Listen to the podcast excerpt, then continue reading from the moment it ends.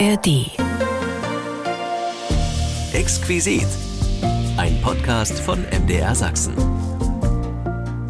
Diesen Podcast bekommen Sie jede Woche neu in der App der ARD Audiothek. Und damit herzlich willkommen zu unserem Exquisit-Podcast. Das wird heute eine haarige Angelegenheit. Wir erinnern uns zusammen an den Friseur in der DDR. Was waren die Trends damals? Was war in Mode? Von der Dauerwelle bis zum Bob schauen wir noch einmal in die Friseursalons des Ostens. Sie sind Kummerkasten und manchmal fast schon beste Freundin. Unsere Friseure. Damals wie heute unsere Vertrauten, wenn es um schöne Haare geht. Friseur ein gefragter Beruf und damals in der DDR auch heiß begehrt als Lehrstelle. Einer, der das weiß, ist Friseurmeister Falk Döhler. Er hat in der DDR gelernt und er sagt, manchmal war es recht abenteuerlich. Improvisieren musste man können, besonders bei der Beschaffung der Materialien. Also wir waren sehr glücklich, wenn wir Kundschaft hatten, die die Farben aus dem Intershop kaufen konnten. Ich selber habe dann auch da eingekauft, um was Gutes da zu haben. Ansonsten gab es das nur auf Zuteilung, also sprich Haarfarben und gerade Blondierung. Und die war häufig alle. Dann gab es keine Friseurtermine mehr. Also dann konnten wir keinen Friseurtermin geben mit Blondierung oder Strähnchen. Alles, was jetzt so im Überfluss gab, gab es damals eben nie, aber man hat aus allem ein bisschen was gebastelt.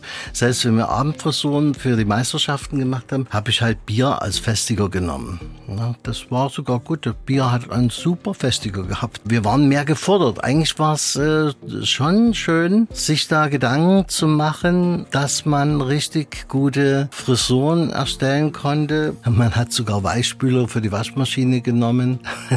kein Conditioner für die Haare gab.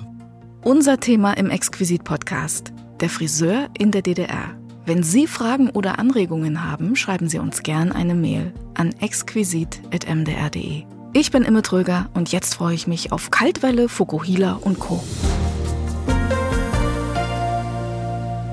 Wir schauen heute noch einmal in die Farbtöpfe von einst und erinnern uns an den Friseur in der DDR. Die Löwenmähne von Tamara Danz, der Pony von Nina Hagen und die Blondierung von Bärbel Wachholz. Sie alle hatten ihren Friseur. Mein Kollege de Kenze fasst zusammen. Ein mehr oder weniger abgeriegeltes Land hat auch Vorteile. Weniger Konkurrenz von außen im großen Schönheitswettbewerb. Ich bin der schönste Junge aus der DDR und das freut mich sehr.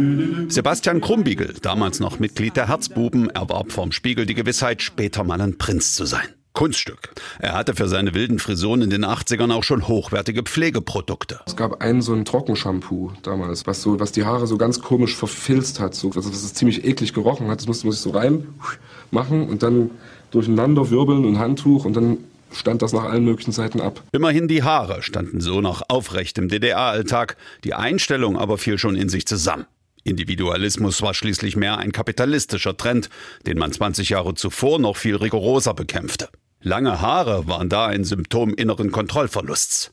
In der DDR kümmerten sich darum die Sicherheitsorgane. City-Sänger Toni Kral wurde durch sie von seiner später legendären Kurzhaarfrisur überzeugt. Ich hatte ständig Auseinandersetzungen mit der Polizei. An den Ecken, wo wir rumgehangen haben oder eben uns getroffen haben, plötzlich mit einem Mannschaftswagen vorfuhren und willkürlich die mit den längsten Haaren dort aus der Gruppe rausgegriffen haben, aufs Polizeirevier Haare schneiden. Ein Haarschnitt wie in der Kaserne, das symbolisiert Gehorsam.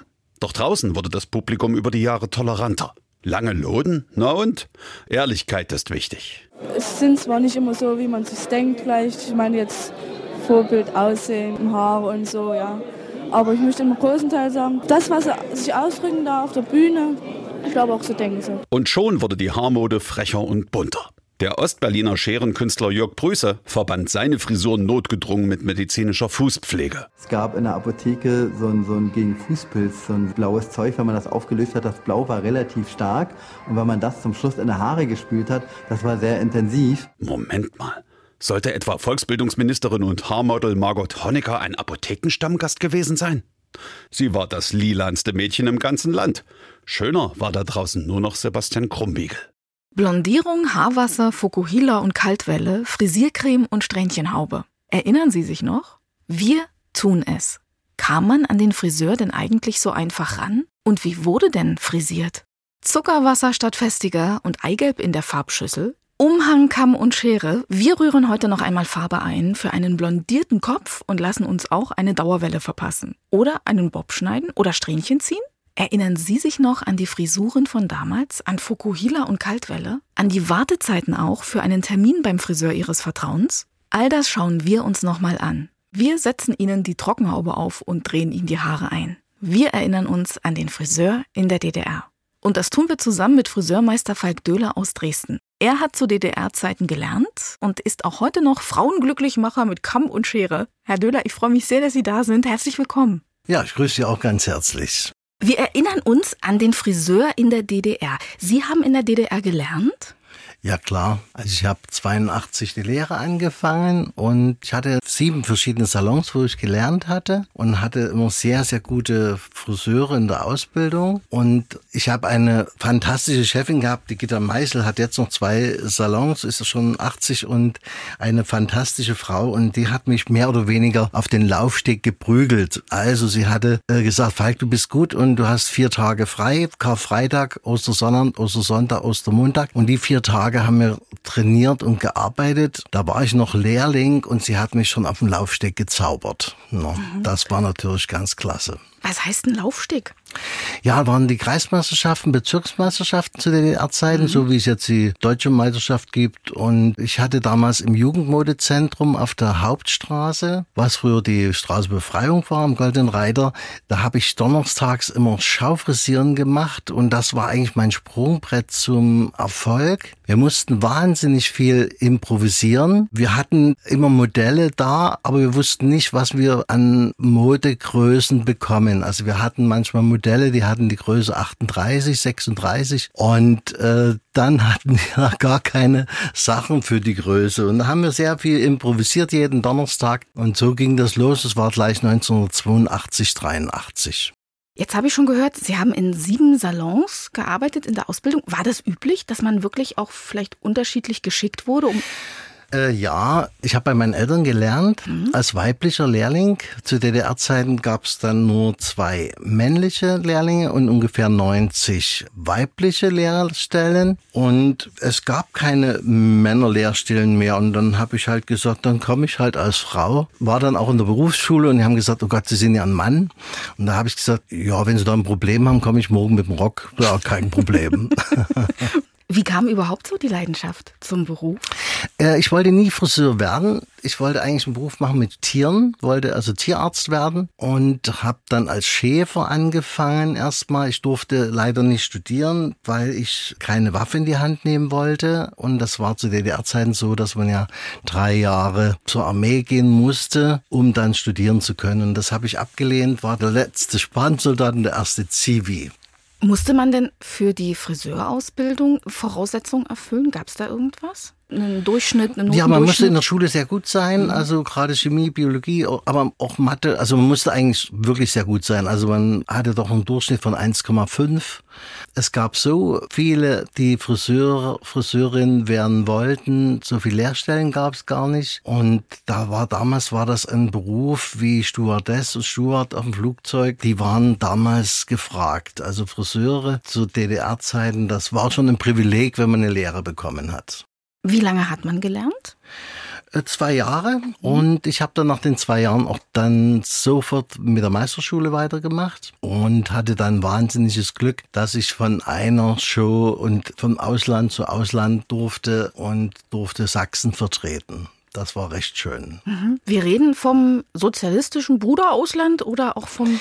Ja, am Anfang in Prag. Also mhm. da war ein großes Festival. Das ist eigentlich das äh, größte internationale Festival in der Luzerna, direkt am Wencessplatz, wo der Karel Gott seine Schallplattenaufnahmen gemacht hat. Dort gehen 4000 Leute rein. Da habe ich drei Tage gearbeitet. Freitag, Sonntag, Sonntag habe ich da Show gemacht auf dem Laufsteg für so viele Zuschauer. Da war das tschechische Fernsehen, bulgarische Fernsehen und ZDF da. Und das war natürlich, wenn man so jung war, äh, schon aufregend, so dass man dann immer weitermachen wollte. Und dann nach Budapest, Moskau, also ja, dieses sozialistische Ausland, wenn man gut war, durfte man dorthin. Mhm. Wie sah denn eine Friseurlehre zu DDR-Zeiten überhaupt aus? Was waren zum Beispiel auch Inhalte, die vermittelt wurden? Lehrinhalte? Was musste man alles lernen? Das war eigentlich sehr, sehr gut. Die Ausbildung war wirklich absolut prima. Es wurde viel mehr Wert gelegt auf Kommunikation, auf Liebe zu den Kunden, auf Gesprächsthemen, auch Kommunikation, aber wirklich vom ganz, ganz, ganz netten her. Also die Ausbildung zu DDR-Zeiten war sehr, sehr gut.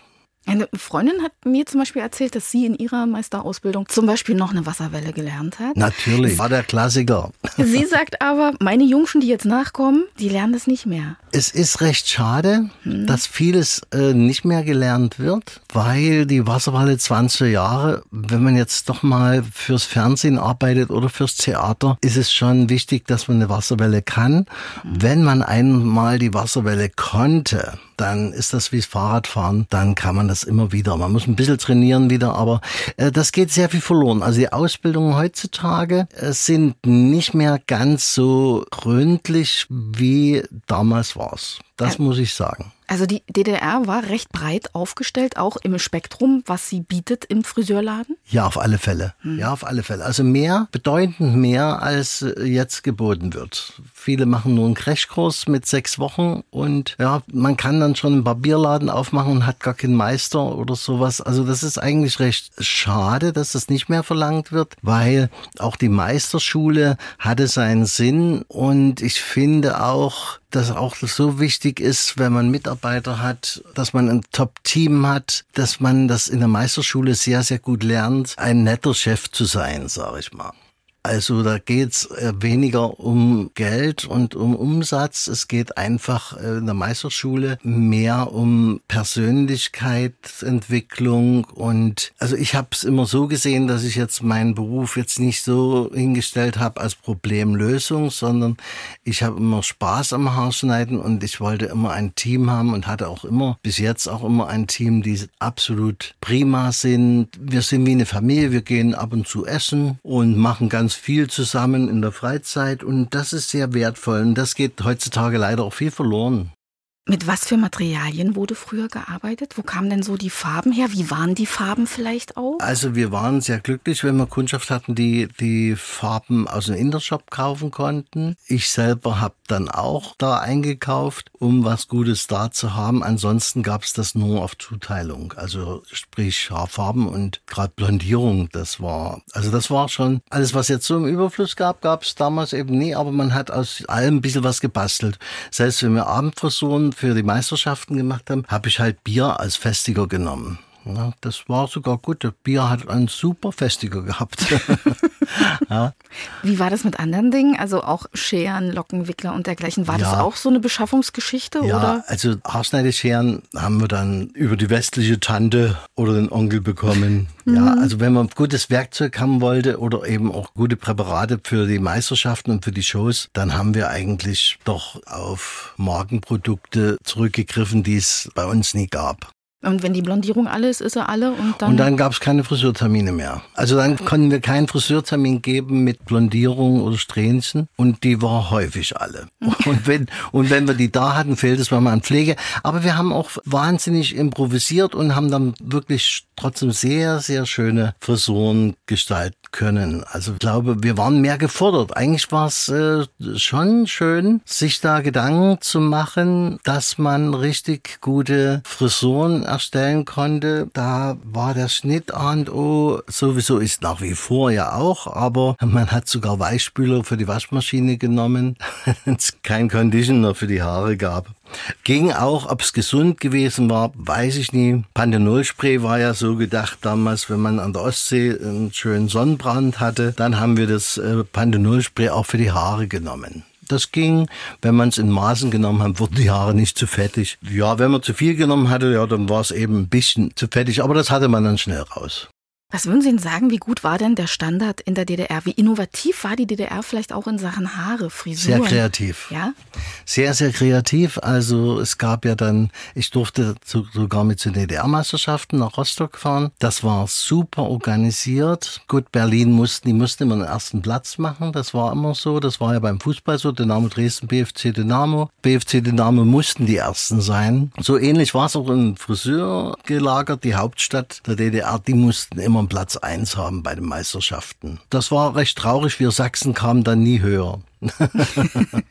der normale Bürger, wie experimentierfreudig war der so mit den Haaren zu Ostzeiten? Was würden Sie sagen? Also ich denke sehr.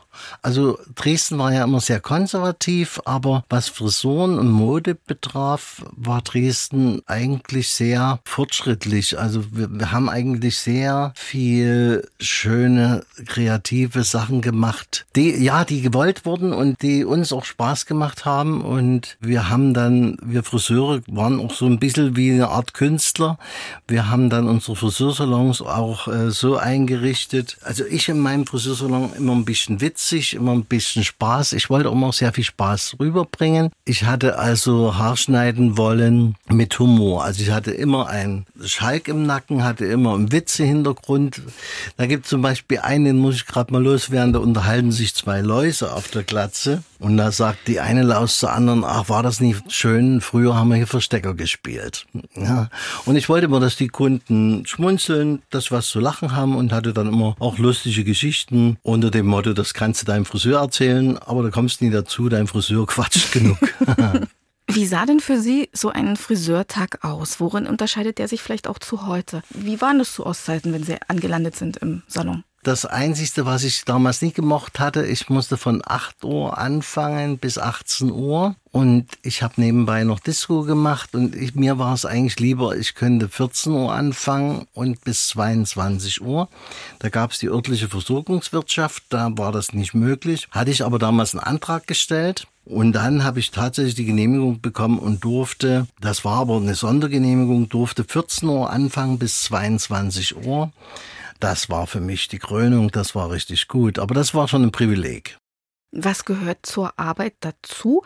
Was waren vielleicht auch so die Hauptsachen? Eher Haare schneiden oder Dauerwellen oder dergleichen? Was, was ist denn so prozentual? wofür kommen die meisten Leute?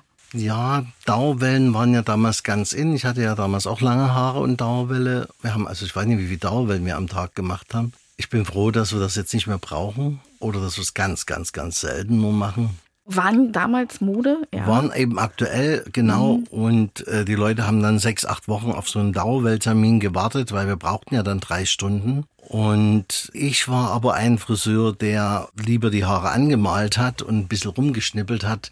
Dann hat man die Haare nicht so kaputt gemacht. Die Dauerwellen, da sind die Haare sehr, sehr trocken geworden. Wenn man dann noch Strähnen haben wollte oder noch ein paar Farbeffekte und eine Dauerwelle hatte, dann waren die Haare einfach viel zu kaputt. Man konnte dann mit den Haaren eigentlich nie mehr viel anfangen und ich wollte immer gesundes Haar haben. Ich habe speziell sehr gerne lange Haare geschnitten, mache ich auch jetzt noch. Und da mache ich so wenig wie möglich möglich Chemie rein oder das Pflegendste, was es gibt wie pflegend oder vielleicht gut fürs Haar oder vielleicht nicht ganz so schädlich waren denn die Farben früher, wenn sie jetzt nicht gerade aus dem Intershop kamen, sondern das, was auf Zuteilung kam?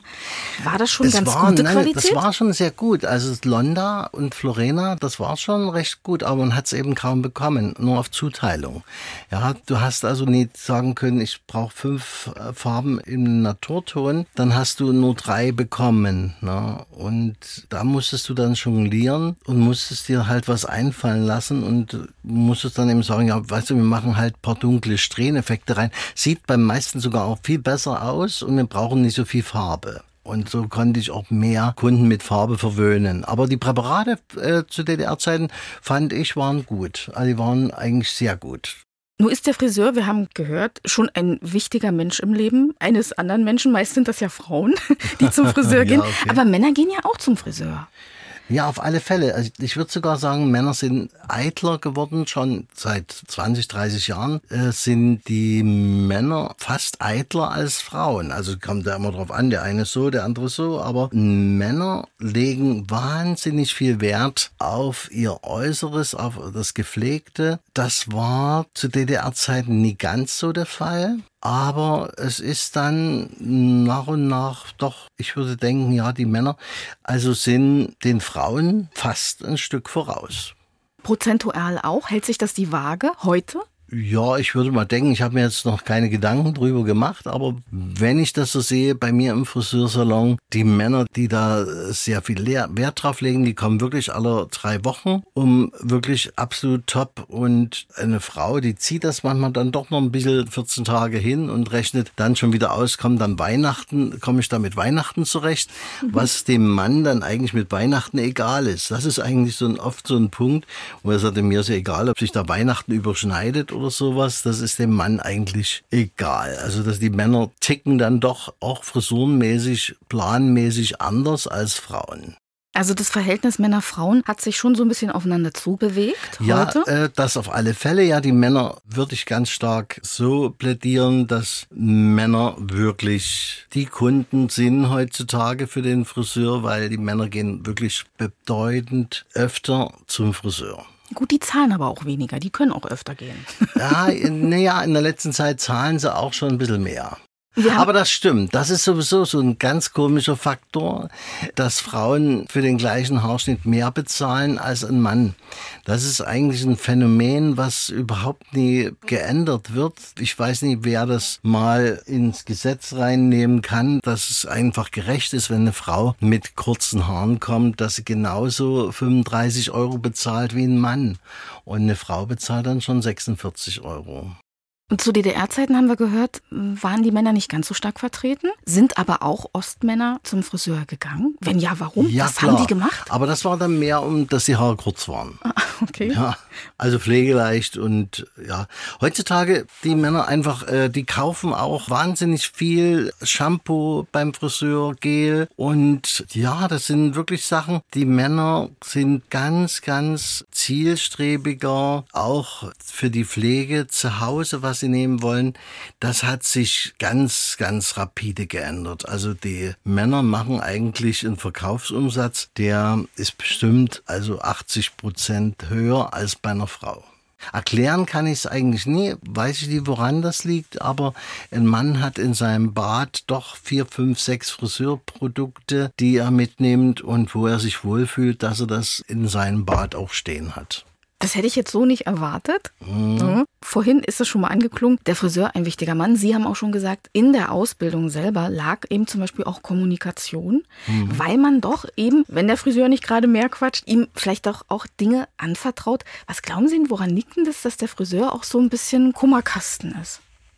Ja, das ist schon immer so, dass die Friseure sich ganz viel anhören, aber ich habe auch schöne, äh, lustige Geschichten. Ich hatte eine ältere Dame, kam rein und ich habe gesagt, kann ich Ihnen aus dem Mantel helfen? Also sagt sie, nein, fassen Sie mich nie an, Herr Döhler. Ich bin nicht verwöhnt, ich war verheiratet. und das war immer recht lustig. So gibt's schon schöne Sachen. Ich hatte auch eine Kundin, meine älteste Kundin mit 96, hat gesagt, auch alle sagen, sagen du zu ihnen, ich würde auch gerne du sagen. Dann habe ich ihr ein Glas Sekt vorbeigebracht und ich hatte nur einen ganz kleinen Schluck drin zum Anstoßen, wie das so ist bei so Brüderschaft. Und dann habe ich sie gefragt, die 96-jährige Omi, darf ich dich auf die Wange küssen? Und da hat sie gesagt, nein, du musst. und das sind so schöne Sachen, die ihr Friseur dann erlebt. So Dialoge, die dann eigentlich recht hübsch kommen. Das war zum Beispiel auch sowas, was ich auf dem Plan für heute hatte. Mhm. Was sind denn so die Friseurgeschichten, die Sie uns heute vielleicht auch erzählen können? Zwei wunderschöne haben wir schon gehört. Da muss ja im, auch im Laufe Ihrer vielen Jahre, ich möchte nicht wissen, was Sie alles erlebt haben. Was begleitet Sie heute noch so? Woran Sie sich gerne erinnern oder was bleibt einem so im Gedächtnis?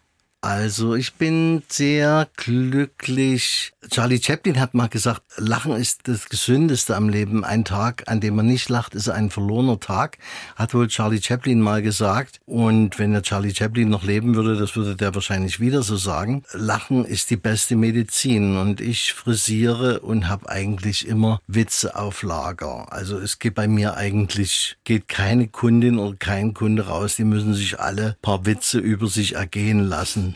Aber meistens ist schon so und sagen, Falk mit Freunden schon wieder auf neue Witze und bin ich dann auch auf der Suche manchmal, um schöne, witzige Sachen zu erzählen. Und wenn wir lachen, dann ist doch der Tag schon wieder nie umsonst gewesen. Das stimmt. Was ist Ihnen so begegnet in all den Jahren, wo Sie vielleicht auch manchmal heute noch denken und sagen, wow, dass ich das erleben konnte? Gab es besondere, ganz besondere Momente?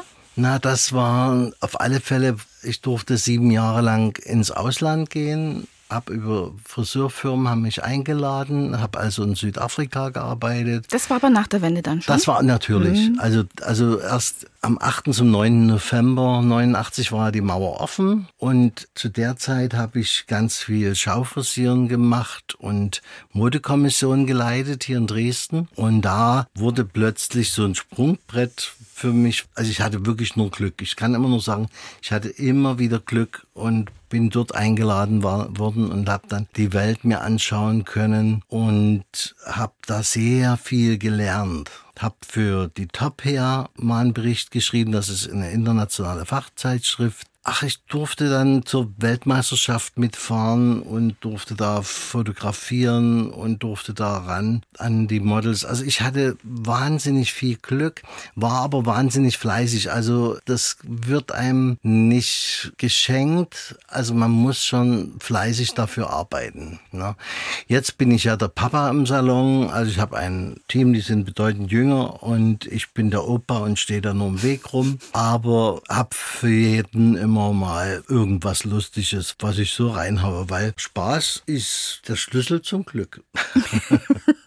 Gab es denn gerade auch zu Ostzeiten vielleicht Pannen, wo man sagt, ei, da haben wir ganz schön gerudert? Das habe ich jetzt, habe ich gar keine Erinnerung dran. Im Grunde genommen ist man ja so gut ausgebildet worden. Die Ausbildung war wirklich sehr fundiert, die war sehr gut, dass es eigentlich gar keine Pannen gab. Ich überlege jetzt mal. Ich habe einem alten Opa mal ins Ohr gekniffen, so ein bisschen, dass es mal passiert. Es hat aber nie mal geblutet und er hat es auch gar nicht gemerkt. Und ich habe dann aber kein Geld genommen. Ich habe gesagt, ich habe ihn ins Ohr geschnitten. Und dann hat er gesagt, ah, da hätte ich aber was merken müssen. Aber ansonsten, was jetzt schiefgegangen wäre, die Haarfarben, es gab ja nicht so eine riesen Auswahl an Farben. Das, was schiefgegangen ist, könnte ich jetzt, ich überlege auch so andere Friseurkollegen oder sowas. Äh, beim Haarschnitt konnte nichts äh, schiefgehen, weil den hatte man ja im FF und wusste dann, also ich konnte jeden Haarschnitt machen, wenn ich ein Foto gesehen habe, konnte ich sofort dann die Frisur erstellen, so wie es sein sollte. Es sei denn, sie wollte aussehen wie Marilyn Monroe und hatte bloß noch drei Haare auf dem Kopf. Dann musste ich eben sagen, ja mein Gott, haben wir nur drei Möglichkeiten, wir können die drei Haare flechten. Und dann seien sie ausgegangen, haben gesagt, okay, machen wir Mittelscheitel. Und dann ist mir das auch noch, das kennt ja jeder, und dann ist auch noch das letzte ausgegangen, war nur ein Haar da. Und dann hat halt der Kunde gesagt, naja, dann trage ich es halt offen. Also Humor braucht man dann bei Ihnen auch im Salon als Kunde? Was machen Sie äh, eigentlich, wenn jemand so richtig humorbefreit ist? also wenn jemand keinen Humor mag, der kommt dann meistens auch nie zu mir. Mhm. Also wenn ich jetzt aber schon den Fachmann da habe, haben Sie Tipps für schöne Haare, etwas, worauf man achten kann, was vielleicht auch so Grundregeln sind?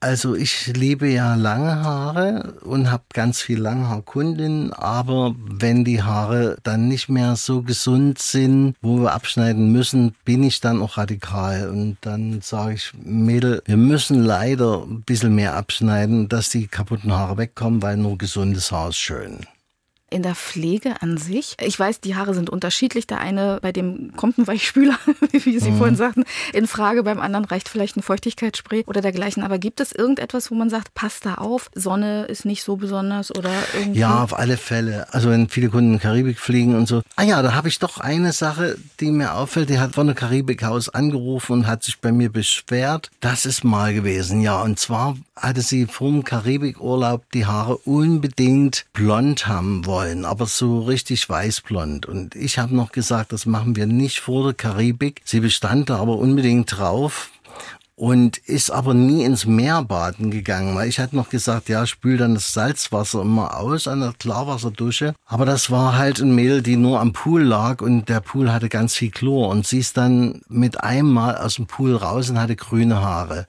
Das ist einfach, dann kann das mit einem Mal umschlagen. Also das kann 100 Mal abtauchen und beim 101 Mal kam sie mit grünen Haaren raus, war dann ganz verzweifelt, das weiß ich noch, und hat mich angerufen von der Karibik, hat gesagt, was mache ich jetzt? Ich habe knallgrüne Haare. Und da musste ich beinahe lachen, habe natürlich nie gelacht, habe gesagt, Mädel, mach ganz einfach, geh ans Meer, tauche mit deinen Haaren unter, das Salzwasser und so, und dann hast du deine blonden Haare sofort wieder zurück, das schlägt sofort wieder um und dann geh aber unbedingt, spül das Salzwasser wieder raus, weil Salz bildet kleine Kristalle und wenn die Sonne drauf scheint, dann verbrennen die Haare und das ist Gift und dann sollte man die Haare immer bei Salzwasser äh, richtig schön mit klarem Wasser spülen. Und sie war dann wieder blond, sie war dann wieder glücklich und es war alles gut.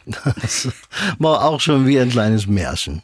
So für die Jahreszeit Herbst, Winter, können wir da auch auf irgendwas achten, wenn die Kälte kommt zum Beispiel oder dergleichen? Oder ist das Haaren wurscht? Also ich würde sagen, den Haaren ist es total wurscht, wenn wir sie nie unnötig im Solarium aussetzen. Also das ist absolutes Gift. Jetzt, wenn viele im Herbst dann ins Solarium gehen, sollen die die Haare schon schützen, weil das dieses Solarium ist für die Haare Gift. Sollte man, wie gesagt, ans Rote Meer fahren, dann egal, wo der Salzgehalt sehr hoch ist, muss das Salz unbedingt aus den Haaren raus. Das ist eigentlich das Wichtigste im Urlaub. Und jetzt, weil Sie sagten, jetzt wird Herbst, Winter, sich mal was gönnen, einfach euren Friseur mal fragen, ob vielleicht bisschen Olivenölkur mal gut wäre, so einfach was Biologisches zu nehmen. Man kann schon sich gute Sachen antun. Mhm. Und jetzt zum Herbst, Winter kann man sich auch auf den Winter freuen und auch auf den Herbst, weil jede Jahreszeit hat seins und äh, ich bin eigentlich glücklich, dass jetzt der Herbst kommt, dann die Laubfärbung dann haben wir den Winter und da freut man sich umso mehr wieder auf den Frühling. Also jede Jahreszeit hat so seins. Für die Haare ist es eigentlich die Jahreszeiten total egal. Wo geht denn der Trend vielleicht überhaupt hin? Wie hat sich Friseur verändert in den Jahren? Sie kennen ja nun ganz früher, Sie kennen jetzt. Und was würden Sie denn vielleicht sagen, wie sieht denn auch der Friseur der Zukunft aus? Ich würde sagen, es wird sich gar nicht weiter viel ändern. Friseure sind, wie sie sind und jeder Friseur ist ja anders, aber ich glaube, Friseure sind immer eine ganz lustige Truppe. Also wenn man Friseur ist, ist man, glaube auch ja immer nur mit Menschen zusammen und muss es ja auch mögen und hat dann eben viel Spaß. Und ich denke, alle Friseure, für die ich jetzt hier mitrede, werden dann sagen, ja, okay, also ich liebe meinen Beruf. Es macht mir einfach Spaß. Es ist kreativ attraktiv. Viele sagen ja, die Bezahlung beim Friseur ist so schlecht und der Friseurbesuch so teuer. Ist aber von Friseursalon zu Friseursalon unterschiedlich. Also will ich jetzt vielleicht nicht drauf eingehen, aber es sind auch Friseure verdienen auch ordentlich Geld. Wenn sie gut sind, wenn sie in einem richtigen Salon sind, wo sie sehr viel auch Schulung besuchen und Weiterbildung machen und Schnittseminare haben und Abschlüsse haben, verdient ein Friseur auch sehr gutes Geld. Wie war es denn überhaupt mit Weiterbildung? Also heute, ja, wir hm. haben gehört, früher zu DDR-Zeiten auch. Gab es da auch Neuentwicklung oder Weiterentwicklung? Ja, auf alle Fälle. Hm. Ja, auf alle Fälle. Aber man musste sich selber kümmern, ganz dolle. Und in solche Kreise reinkommen. Es gab dann halt ja in Dresden vielleicht so 20 namhafte Friseure, die dann auch Schulungen gemacht haben. Ich habe selber ja auch Schulungen gegeben und Weiterbildung gegeben. Zu den damaligen Zeiten, zu DDR-Zeiten, haben diese 20 Top-Friseure in Dresden, sage ich mal, haben ihre eigenen Frisurenshows gemacht. Ich selber habe mehrmals in der Turnhalle ein Schaufrisieren gemacht, hatte eigene Scheinwerfer, eine eigene Bühne und habe das alles ja selber mit hergebracht. Da haben, waren wir dann so fünf, sechs, sieben Friseure und wir haben dann einfach unsere eigene Show gemacht. Und das war halt in der Turnhalle. Also wie gesagt, es wurde sehr viel improvisiert, aber es war ja nicht schlecht schlecht. Also es war sehr, sehr gut. Es war ein sehr gutes Fachwissen, was da weitergegeben werden konnte. Das mhm. wurde auch sehr, sehr, sehr gerne angenommen. Also es war immer, diese Veranstaltungen waren immer ausverkauft. Hat ja auch nicht viel gekostet. Also das war dann auch so, dass man für fünf DDR-Mark oder für zehn DDR-Mark sowas machen konnte. Wo ich in Prag gearbeitet habe, zu dem großen internationalen Frisurfestival, da wurden zum Beispiel die Karten für 500 DDR-Mark gehandelt. Also man hat da keine Karten bekommen, war mal ausverkauft. Die gingen richtig unterm Tisch. Also die waren auf dem Schwarzmarkt Markt hat man dann so viel, haben Friseure so viel Geld ausgegeben, um dort dabei zu sein. Also man hat einfach sehr viel Geld dafür ausgegeben, bedeutend sehr viel Geld ausgegeben, um sich weiterzubilden. Können Sie sich auch an Frisier, Friseurpreise erinnern zu Ostzeiten? Ja, ich habe die Preisliste sogar noch bei mir im, im Friseursalon hängen. Zu DDR-Zeiten gab es erste, zweite, dritte Klasse. Ich hatte immer die erste Klasse, das war dann das teuerste. Da kam der Herrenhaarschnitt mit Kopfmassage, Waschen, Schneiden, Föhn und Gel und Kopfhaarwasser. 8 Mark 35. Die Männer mussten manchmal zwei, drei Stunden anstehen. Wo ich gearbeitet habe im Friseursalon, hatten wir kein Telefon. So konnten wir auch keine Friseurtermine machen. Das war eigentlich ein bisschen traurig, dass äh, viele Leute dann zwei, drei Stunden warten mussten. Und der Frauenhaarschnitt war der Bob-Haarschnitt oder lange Haare war das teuerste 16 Mark 10. Das war schon sehr günstig, aber da musste man auch sechs Wochen bestimmt auf einen Termin warten. Was war vielleicht so Ihr schönster Moment als Friseur? Also mein schönster Moment war, als ich die Meisterschule bestanden hatte und ganz viel Aufträge auf einmal bekommen hatte in London, ach, in der ganzen Welt. Plötzlich hatte ich da Angebote bekommen und habe mich dann riesig gefreut, dass ich dann dahin durfte und das hat riesig, riesig Spaß gemacht. Eine Sache kann ich mal kurz erklären. Ich war noch in der Meisterschule drin und hatte gerade drei Tage eine Frisurenshow gemacht auf hoher Ebene ganz, ganz toll. Und ich musste aber noch eine Prüfung schreiben in der Meisterschule. Den nannte sich Sozialistisches Recht. Und ich hatte da gar keinen Schimmer. Und ich bin gekommen, die Meisterschule war Abendschule und alle haben da gesessen und haben einen Spickzettel geschrieben. Und ich habe gedacht, oh, was ist jetzt angesagt? Zwei Stunden Arbeit, sozialistisches Recht. Da bin ich umgedreht und wollte sofort flüchten aus der Schule. Leider kam die Dozentin mir entgegen und hat gesagt, wo wollen Sie denn hin? Ich sage, ich glaube, mir geht's gar nicht ganz so richtig gut. Da hat sie gesagt, ach, die zwei Stunden, die Arbeit können Sie schon noch mitschreiben. Es war eines meiner schlechtesten Arbeiten, die es überhaupt da in der Schule gab. Was ist sozialistisches Recht? Äh, das war eine Meisterschule, hatte man alles Mögliche. Wenn man ein Geschäft geleitet hätte, musste man auch das sozialistische Recht kennen, Arbeitsrecht. Okay, sowas. Arbeitsrecht. Hm. Ja, ja. Hm. Und da hatte ich keinen blassen Schimmer. Also das war mir sowas von egal, weil ich wollte mich nie mit Rechtsanwälten oder was weiß ich was, ich, hatte, ich wollte ja nur Spaß haben. Heute bräuchten wir natürlich das sozialistische Recht ja sowieso nicht mehr. Nee, genau. Mhm. Das war ja sinnlos.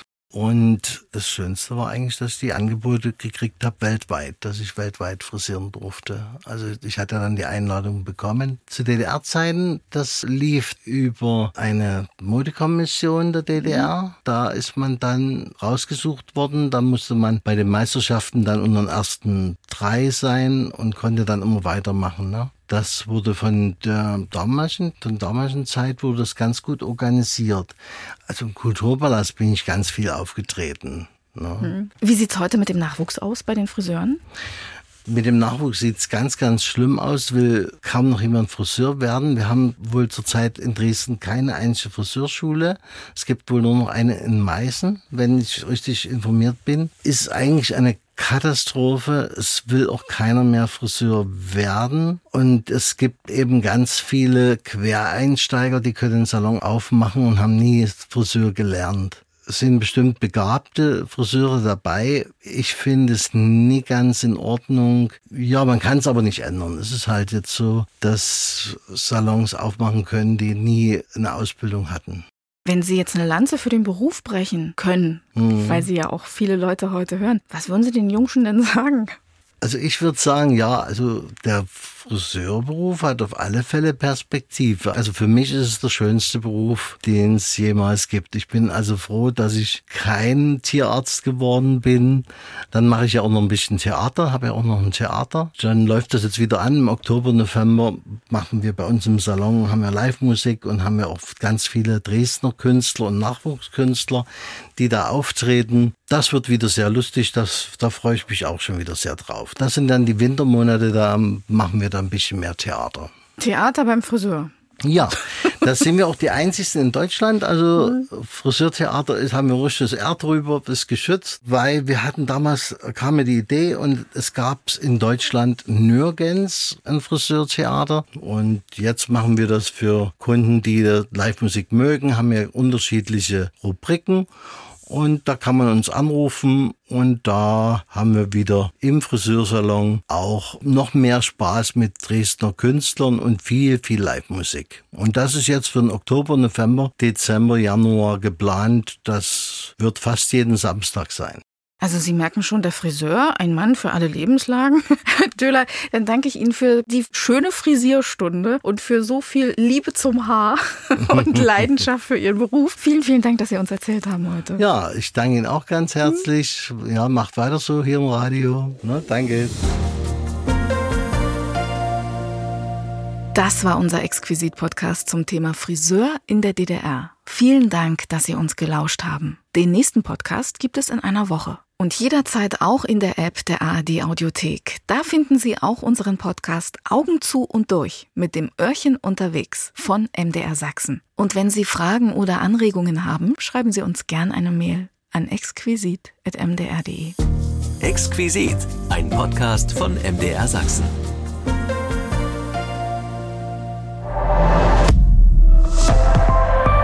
ARD